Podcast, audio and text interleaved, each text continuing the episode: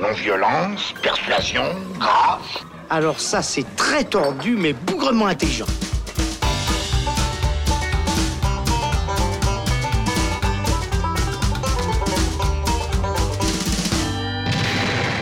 Salut les cinéphiles, bonjour à tous et bienvenue dans ce shot spécial Nicky Larson, puisque le détective de la série animée iconique des années 90, elle-même tirée des mangas de Tsukasa Ojo, a le droit à son adaptation au cinéma en France. Oui, messieurs, dames, ça s'appelle Nicky Larson, le parfum de Cupidon. C'est sorti le 6 février et c'est réalisé par Philippe Lachaud, à qui l'on doit les comédies populaires Babysitter ou Alibi.com, qui incarne d'ailleurs lui-même le détective au costume bleu dans le film.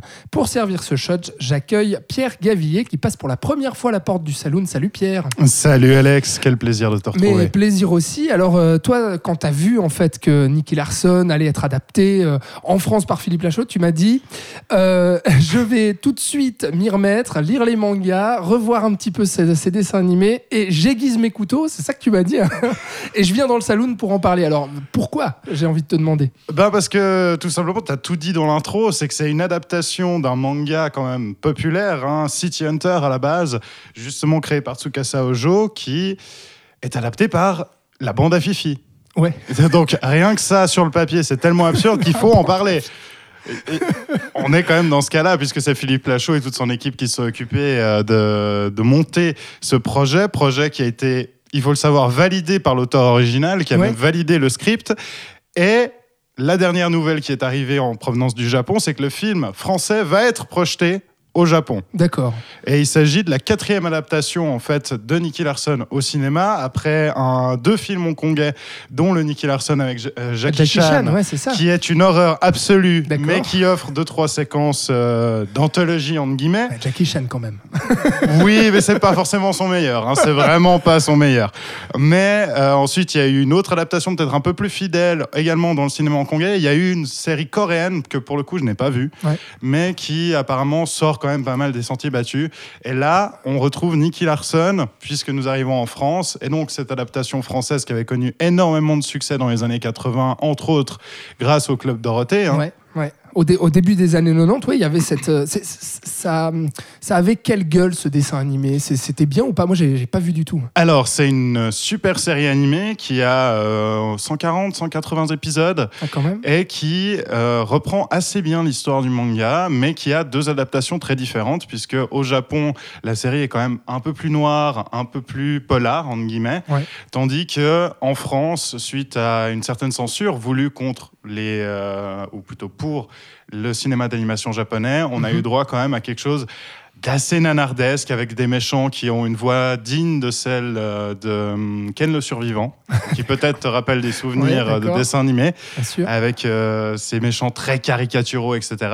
Et ça a quand même eu énormément de succès. Je sais que ma mère, typiquement, qui, a, qui a grandi justement avec l'arrivée du Club Dorothée, etc., euh, elle était une grande fan de Nicky Larson. Et c'est donc un peu grâce à elle que j'ai rencontré le, le dessin animé plus jeune. Ouais. Mais c'est quand même un dessin animé classe, parce que ce qu'il faut savoir quand même sur euh, City Hunter, alias Ryo Saiba dans, dans l'original et non pas Nicky Larson, eh ben, c'est qu'on est plongé dans le Shinjuku, donc un des grands quartiers populaires de Tokyo, euh, en plein dans les années 80. Et les années 80 au Japon, c'est l'âge d'or. C'est un véritable boom économique.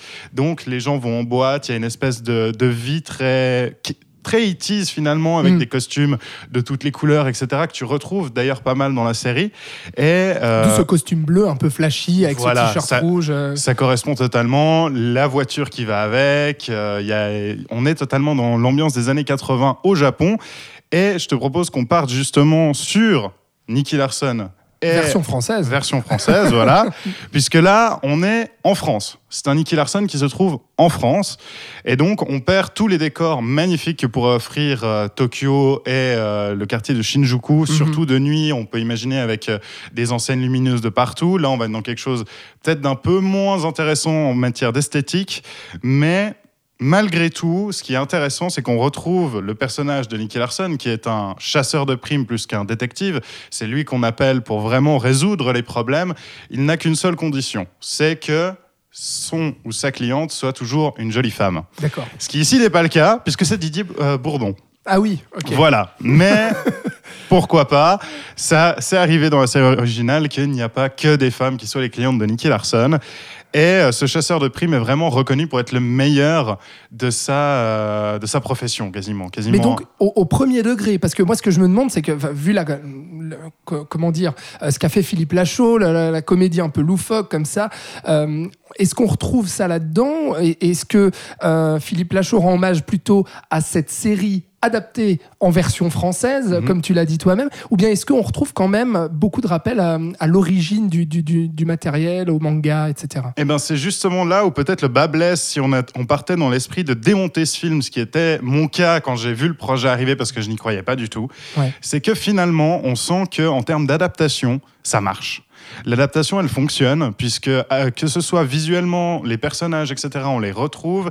Quelques petits détails du manga original sont clairement là et ça fait plaisir. On voit plein de petits détails justement un peu partout, que ce soit dans le décor, dans les interactions, dans les objets utilisés, qui sont totalement repris à la fois du dessin animé à la française, avec Ouais. euh, les appellations françaises, voilà, Nikki, Laura, mais également, typiquement, la première scène, c'est on retrouve sur le, un tableau noir les lettres X, Y, Z, qui sont en fait le signal donné dans le manga sur un tableau noir de la gare de Shinjuku par un client pour avertir que Nicky Larson est, re- est requis pour une affaire. Ouais. Et ça, c'est le premier plan. Et du coup, quelqu'un qui n'a peut-être vu que le dessin animé, dans lequel c'est peut-être un peu moins présent et moins marqué, ne le verra pas forcément. Hmm, D'accord. Donc ça, c'est un petit détail, mais quand on aime l'œuvre originale, c'est clairement euh, un Fidèle, détail quoi. qui est bienvenu. Mm. Et on le retrouve dans plein de choses. Également dans l'humour typiquement Nicky Larson, qui peut être à la fois repris du dessin animé français, puisque dans la bande-annonce, on peut voir cette scène où il est entre- avec un sniper en train de regarder des jeunes femmes qui s'entraînent en train de faire euh, dans un club de fitness. Ouais.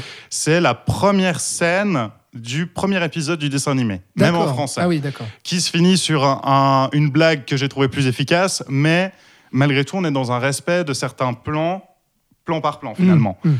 Et c'est là où on est euh, assez séduit finalement par le métrage, c'est que vraiment en termes d'adaptation et d'amour pour le manga, tout est là. Ouais. Vraiment le travail de Philippe Lachaud et de son équipe est criant de vérité. On sent qu'il y a un amour pour ce manga, qu'il y a un amour pour euh, la série quand elle a été Mm. euh, diffusée sur le Club Dorothée. Mhm. Et justement, des, des hommages au Club Dorothée, il y en a à foison dans le métrage. Et c'est délicieux. D'ailleurs, il y a une apparition de Dorothée elle-même Mm. dans, dans le métrage qui est vraiment, vraiment agréable à regarder. Et euh, ça va. Elle n'est pas trop tournée en ridicule par Ouais. rapport à l'humour du film. Mais euh, de- euh, tous ces hommages sont là. Il y a des hommages à Dragon Ball, à Ken le Survivant, Ah oui, à plein de choses en fait. Toutes les années 80 sont un peu revisitées par petits euh. détails à gauche, à droite dans le métrage. Club Dorothée. Très bien. Et je me posais la question un petit peu de, de ce personnage de Nicky Larson et de, de l'origine peut-être, euh, on va dire, du, du dessin animé, voire du manga. Est-ce qu'il y a ce côté pastiche de, de film d'espionnage qui a l'air d'être euh, ce, ce film de Philippe Lachaud? En tout cas, moi, c'est ce que me laisse à penser cette bande-annonce. Euh, déjà, tu, tu vas me corriger si, si c'est vrai ou faux. Et puis, est-ce qu'à la base, Nicky Larson est un petit peu là-dedans euh, Et est-ce que là, Philippe Lachaud nous refait un peu une sorte d'OSS 117 ou pas du tout? Alors, j'irai pas jusqu'à qualifier ça d'OSS 117, mais on reviendra sur l'humour typiquement de la bande à Fifi Ouais. plus tard. Mais en termes vraiment du personnage, ce qu'il faut savoir, c'est qu'à la base, c'est vraiment un manga qui mise euh, à la fois sur l'humour très débridé et très sexuel. Euh, dans la version japonaise, juste pour donner un détail, il faut savoir que Nicky Larson, face à Jolly Femme, est souvent euh, pris d'une érection. Euh, visible visuellement et il aime bien frotter son sexe contre euh, les femmes, etc. Ce qui est un humour très Sympa ce Nicky. ouais. Oui, très sympa, mais euh, d'ailleurs, blague qui n'est pas reprise dans le métrage, mais malgré tout, il y a toujours un moment dans l'enquête et dans les différentes enquêtes et même dans le dessin animé où tout cela prend un petit peu sens, on sort de ce côté humour qu'il peut y avoir et on vient vraiment dans du serious business. Il y a Mm. vraiment des épisodes où c'est du sérieux, où vraiment on, a, on voit pourquoi cet homme est euh, une machine de guerre à lui tout seul. D'accord. Et euh, il est toujours équipé de son magnum avec lui. Et en général, Mm. une seule balle lui réussit à tuer quelqu'un. Donc il, il est pas vraiment ridicule à, à la base ce Nicky et, et- et là dans, dans le film de Lachaud. C'est la même chose il, ou? il peut être extrêmement ridicule euh, à plein de moments, que ce soit dans le film de la ou euh, dans le manga original. Mais il y a toujours un moment où il devient un petit peu sérieux. Et c'est vrai que dans le film de Philippe Lachaud, cela a été euh, repris. Il y a vraiment un passage où il devient sérieux, s'investit dans son enquête. Et il y a des scènes où euh, vraiment tu tente de retrouver vraiment le personnage dans son côté badass, Mhm. mais on n'y est pas totalement aussi parce que je suis désolé, mais Monsieur Lachaud n'est pas Nicky Larson, en tout cas pas comme je me le représente. Il a fait des efforts et ça se voit en termes de physique, il a vraiment bossé, Mhm. etc. Mais pour moi, il est encore un peu trop fin pour vraiment représenter le Nicky Larson badass. Après, ça c'est un petit Ouais. défaut, mais finalement ça va parce que il y a tellement d'amour donné justement au manga original que les, les phases sérieuses arrivent bien à s'intégrer dans l'histoire. Après, le gros problème, c'est que le film profite ou ne profite pas, c'est selon d'une grande place à l'humour typique de Philippe Lachaud que vous avez pu voir dans alibi.com ou dans Babysitter. Donc si vous adorez ça, allez-y. voilà, allez-y, vous allez retrouver cet humour un peu pipi caca et euh, des, des plans euh, des plans bites, des blancs pénis, des plans pénis pardon, puisqu'il y en a clairement un dès le début du film et on sait qu'il y a aussi la violence contre les enfants, ça c'est un truc qu'il a toujours fait aussi. ouais. Euh, je trouve ça lourd et pas très intéressant. Ouais. Et pour moi, en fait, c'est ce qui gâche tout le film. Si le film était resté un simple pastiche et un, et un hommage au dessin animé et au manga, je pense qu'il aurait eu une qualité supplémentaire. Ça en aurait peut-être pas fait un excellent film. Et là, on tombe un peu dans la, comé- dans la comédie un peu, un peu lourdeau, c'est ça Voilà. en train de dire. Un lapsus, euh, t'es passé entre, entre les lèvres, hein, la comédie. Euh, mais euh, effectivement, je trouve que il y a tout cet humour représenté entre autres par deux autres sidekicks audio habituels de Nicky et Laura, qui est complètement inutile à l'histoire. En fait, c'est juste là pour balancer des vannes et elles sont souvent assez lourdes, quoi. Mm. Et franchement. Pourquoi? Pourquoi? Ouais. le, le personnage de Nicky Larson est déjà un peu lourd à la base, surtout en tentant Ouais, de transposer rajoute- à nos années actuelles, puisqu'on est effectivement dans la France des années 2000, Mhm. et on profite vraiment de vannes un peu pourries. Typiquement, l'idée du métrage, c'est que il y a un parfum qui a été volé, parfum qui, perf- qui permet de faire tomber. Si, par exemple, je m'en mets un petit peu, tu tomberais amoureux Ouais. de moi en venant me respirer, Mhm. en sentant ma peau. Bah, c'est un peu ça le délire. Et du coup, à chaque fois, on se tape le traditionnel plan au ralenti avec une musique un peu sexy de la personne qui renifle, qui commence à devenir un peu érotique, etc. Mm. On a payé Pamela Anderson, je sais pas combien, alors qu'il y a quand même un budget qui est équivalent au grand bain pour euh, ce film, autour des 18 millions d'euros. Euh, je suis pas sûr que Pamela Anderson était forcément le bon choix. On aurait pu prendre Mm. n'importe quelle autre magnifique jeune femme ou euh, femme un peu plus âgée et euh, faire la même chose finalement, le même genre d'humour. Mais Mm. pour c'est peut-être pour le côté un peu euh, étoile et on a Pamela Anderson dans le film. Je sais pas s'il y a aussi une sorte de fantasme d'adolescent puisque j'imagine que Nicky Larson c'est un peu un fantasme d'adolescent pour euh, Philippe Lachaud. Oui, apparemment, j'ai lu quelque part que Pamela Anderson était un autre fantasme qui représentait bien en fait cette culture des années 90, euh, Voilà. en même temps que le club Dorothée, Alerte à Malibu, etc. C'est ça, donc j'imagine qu'il y a un peu de ça, mais est-ce que c'était vraiment nécessaire? J'en suis pas sûr. On se tape d'ailleurs une scène absolument horrible. Il y a la fantastique Chantal là-dessous qui se retrouve quand même seins nus à un moment dans le métrage. D'accord. Est-ce que c'est une scène que je recommanderais aux gens de voir? Je ne suis pas sûr.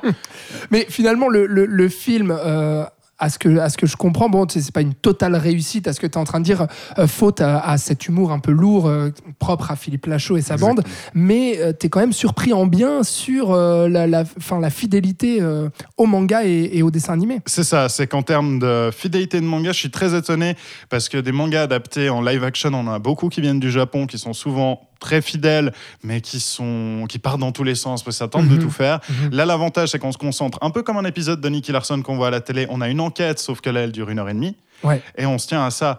Donc l'univers est respecté, on se tient sur une histoire originale, et du coup, ça amène des choses intéressantes. Mm. Et en plus, même si le film a hum, de gros soucis dans son humour, et ça reste quand même une comédie, donc si l'humour marche pas, pour moi, le Ouais, film marche dommage, ouais. moyennement. Il y a quand même des choses qu'il faut féliciter parce qu'il a pris des risques aussi dans le cinéma français. On sait que Lachaud, il, il, a- il lui arrivait de tester des choses, etc. On a pu le voir avec les babysitting qui, Mhm. qui étaient beaucoup en fan footage, etc. Euh, là, il y a quand même deux scènes assez intéressantes qui se déroulent sur la fin du film. Il y a déjà la dernière scène d'action que je trouve très péchue, très intéressante et euh, qui a plutôt euh, du punch. Et surtout, il y a une scène à la première personne, une scène de combat à la première personne. Donc, imaginez, vous mettez un casque de réalité Mhm. virtuelle, vous Vision êtes. subjective, ouais. Voilà, vraiment la vision subjective. Et elle passe super bien. Et je m'attendais pas à voir ça dans un film français, malheureusement. Ouais. Euh, je Enfin, en tout cas, dans une comédie populaire Voilà, française comme dans- celle-ci. Ouais. je m'attendais plutôt Mm. à voir ça soit dans un film de genre, soit dans Ouais. une expérience, mais pas dans quelque chose qui a quand même un plutôt bon budget, Mm, avec euh, cette comédie d'être une- cet objectif d'être une comédie populaire. Mhm. Donc, en soi, il y a vraiment des bons points dans ce Nicky Larson qui est une vraie surprise. J'en suis sorti vraiment surpris avec Eh ben, de la satisfaction, mais pour autant, est-ce que c'est une bonne comédie? J'en suis pas sûr. Ok. Bon, et ben c'est noté. Euh, voilà pour euh, Nicky Larson, le parfum de Cupidon, c'est ça hein, le, C'est le ça. nom du film? Donc de Philippe euh, Lachaud qui réalise et qui joue euh, le rôle de ce détective chasseur de primes, Nicky Larson. Merci beaucoup Pierre Gavier d'avoir participé à ce shot. Mais avec nous plaisir. servi en tout cas. On te retrouve très bientôt. Et puis vous aussi, merci de nous avoir suivis. Vous pouvez retrouver tous nos épisodes sur vos plateformes de streaming préférées. On vous dit à bientôt.